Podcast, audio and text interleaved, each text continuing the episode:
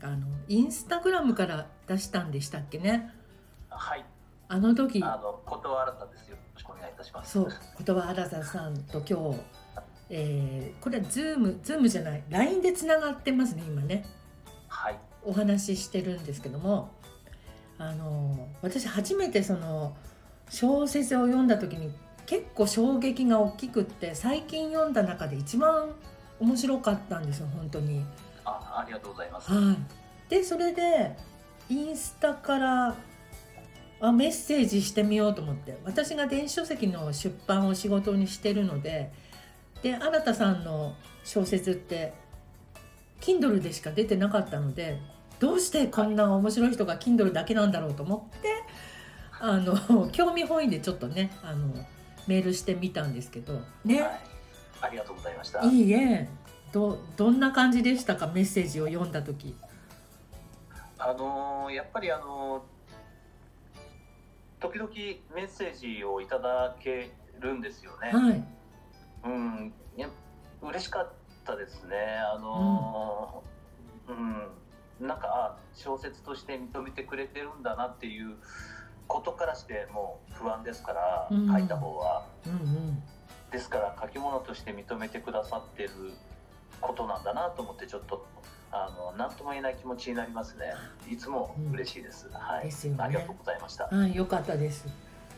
で普通はそこで終わっちゃうようなご縁だと思うんですけどななぜかなんとなくこうね時々コメントしたり「いいね」つけたりとかでつながっていてであの今年今年ですよね2月にあの私は他の方の出版で、えー、とアスペルガーと ADHD の方の本を出版させていただいてでそれで講演会を開いたんですけどその時にあの「私こういうものです」って言って名刺を すいませんでした。急に驚なんかすんごいびっくりした新田さんが来てくださったんですよ。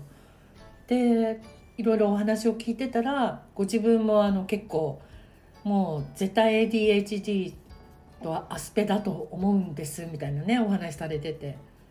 そうですね。もうそうですね。間違いないと思いますよね。子供の頃の自分の行動っていうのはね、うんもう今更否定してもしょうがないんですけど、はいはい。やっぱりだからあのああいう講演会があるっていうのは、うん、興味深かったですね。あそうなんですねなんかでも、はいあの今の新田さんはそんな感じがほとんどあんまりないですよね。そのアスペンほとんど。あんまり。なんかあのやっぱアスペの人ってちょっとこうあれじゃないですかこうもう自分の世界がありすぎちゃってこう話しててもなかなか通じなかったりする人が多いような気がするんですけど、ああはいはいそんなはいそうで感じね。大人になっても多少ははい、うんあると思います。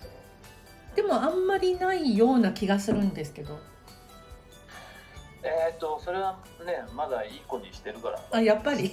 そうなのかはい、そうですはい。うん、でもそうですよね。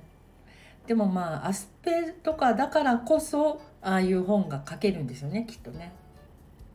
そうですね。やっぱりあのうんちょっと普通の人とは感覚が違う部分が自分の強さでもありますからね。うん、そうですようん、ねそ。れが、うん、うまくこう武器になった結果、まあ月の裏に臨むっていう、はい。うん、小説ができたのかなというふうには思ってます。うん。あの小説はもう出だしから掴んじゃいますよね読者さんをね。そうでしょうか。うんここら辺はあんまり言わない方がねいいんでしょうけど。まあでも第一章のあのそうですねあのタイトルは、えー霊感自慢をする女っていうちょっとこう挑戦的なちょっとやっぱりまだ拗ねてる感じが出てますよね。あれね本当面白かった。あので最後のところでゾゾゾっとしちゃうじゃないですか、あの最初のエピソードのところって。あはいはいはいはい。あれでもうこれどうどういうつながりになっていくんだろうってどんどん読ませるっていうか最初にあれ持ってきたのが良かった。でそのあの主人公の人が、はいまああんまり言わないですけどある ある癖癖っていうかなんですかね性癖じゃないですもんね。まあまあ、うん、へ癖癖ですよね。癖性癖じゃなくて癖ですよね。違いますね。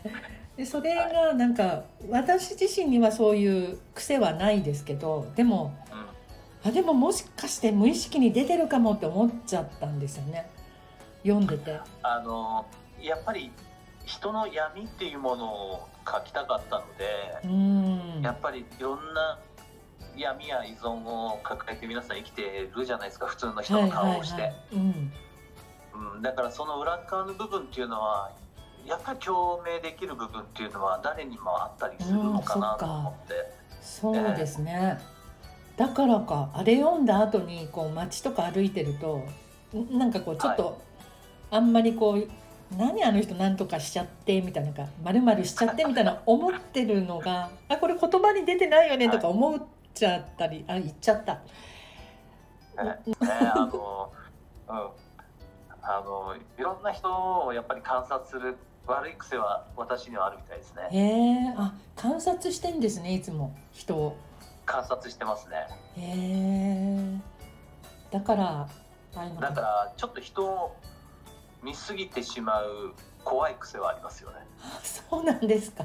はいはい。へえそっか。隣の男の子があの例えばじゃあフルパフェを食べてるとするじゃないですか。うん。ファミファミリーレストランとかで。うん。そうするとこの量のものをこの子が全部食べるのかなとかどんな順番で食べるのかなっていうものにすごい興味が湧いてしまって。本当に？み相当見てしまうんですもうみ怖いぐらいがあ見てしそうなんですまいますね。はい。ガンつけてんじゃねえよみたいなぐらい。